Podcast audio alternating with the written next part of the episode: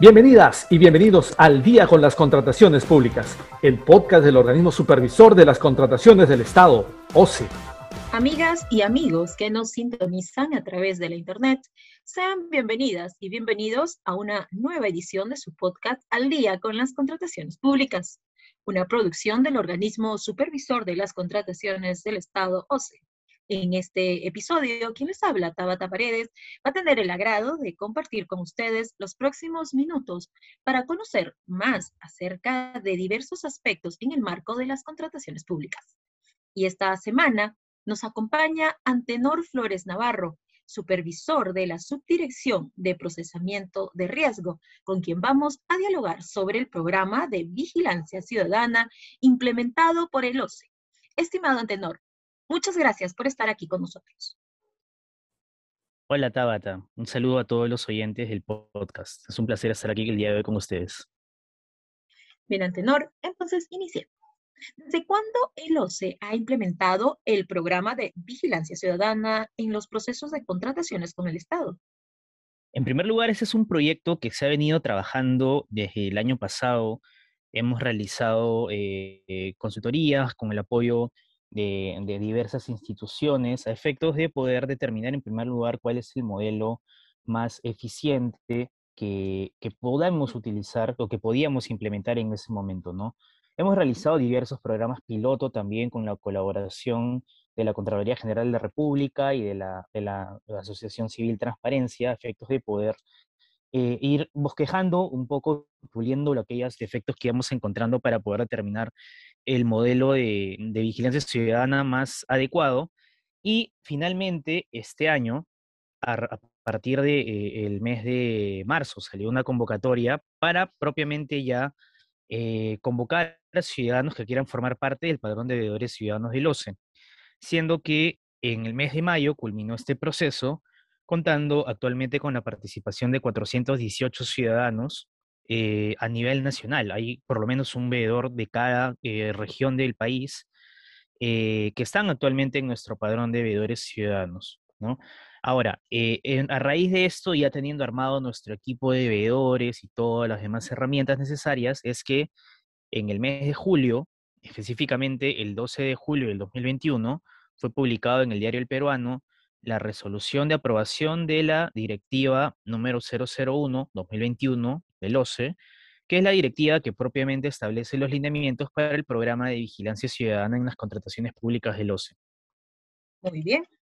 ¿Y cómo contribuyen los veedores del programa de vigilancia ciudadana con el objetivo de integridad en las contrataciones públicas que persigue el OCE?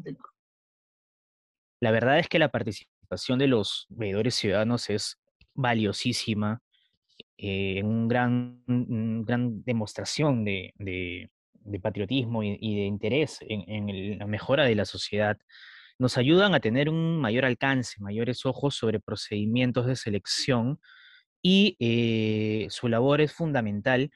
Hay, que entender que acá hay una sinergia de, situaciones, ¿no? Porque eh, nosotros los entrenamos para que ellos puedan tener una mejor visión de en dónde pueden encontrar las fallas, dónde se dan los principales defectos en los procedimientos, qué cosa es un defecto y qué no.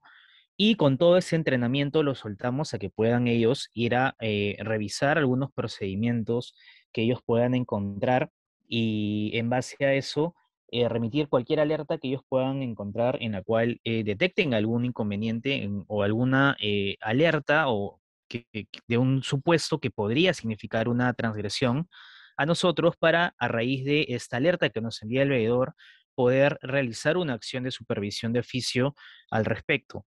Entonces, la labor de los veedores es, es una gran ayuda para, las labores de supervisión del OCE y nos ayuda también a formar, eh, a ir en, esa visión que se tuvo al momento de crear este programa en el cual eh, tengamos un grupo de ciudadanos ya preparados para poder eh, manejar mejor la normativa de contrataciones públicas y que quién sabe en un futuro puedan eh, ejercer funciones como logísticos en las entidades de, diversas entidades del país o formar parte del equipo de supervisión del OCE.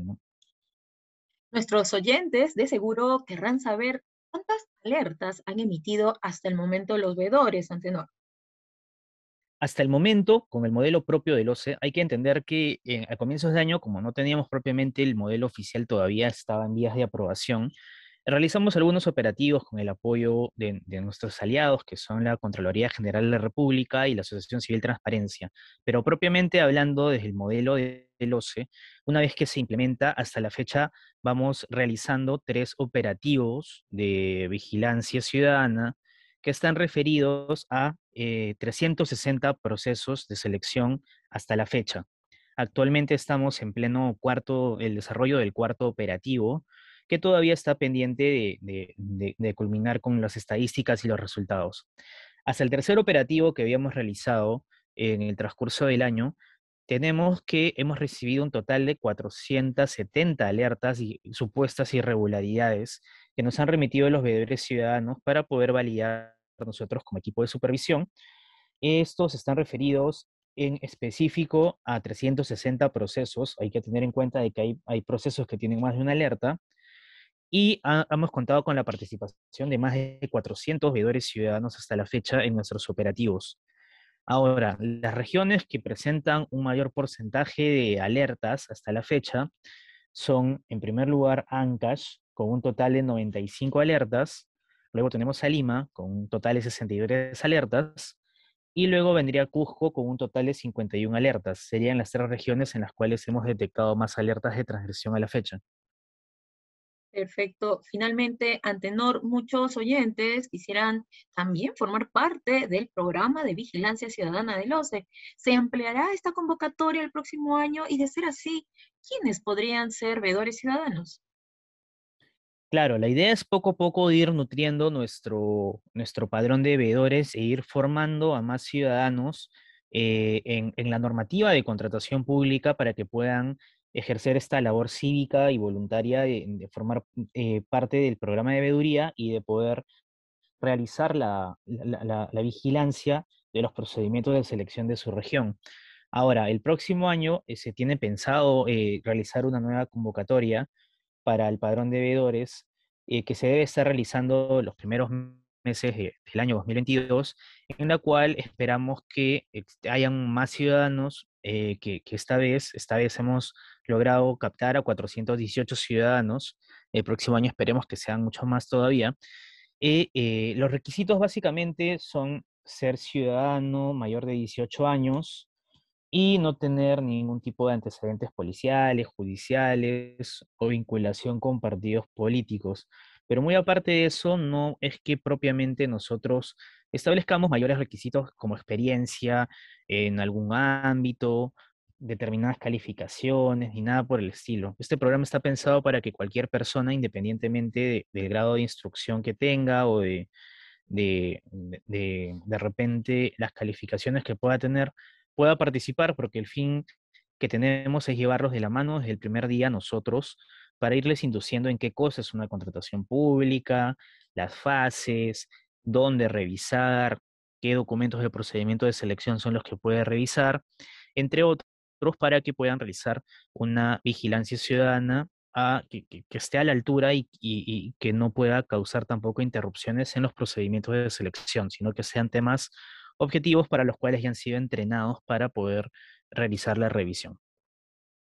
Muy bien, agradecemos a Antenor Flores Navarro, supervisor de la Subdirección de Procesamiento de Riesgos, quien nos ha brindado interesante información sobre los veedores ciudadanos que hay en el país. Muchas gracias nuevamente, Antenor. Muchas gracias por la invitación, Tabata. Bien, amigas y amigos, antes de despedirnos, les recordamos que pueden seguirnos a través de las cuentas oficiales del OCE en redes sociales. De igual manera, pueden encontrar nuestro podcast y todos sus episodios en YouTube y Spotify. Esto ha sido todo por hoy.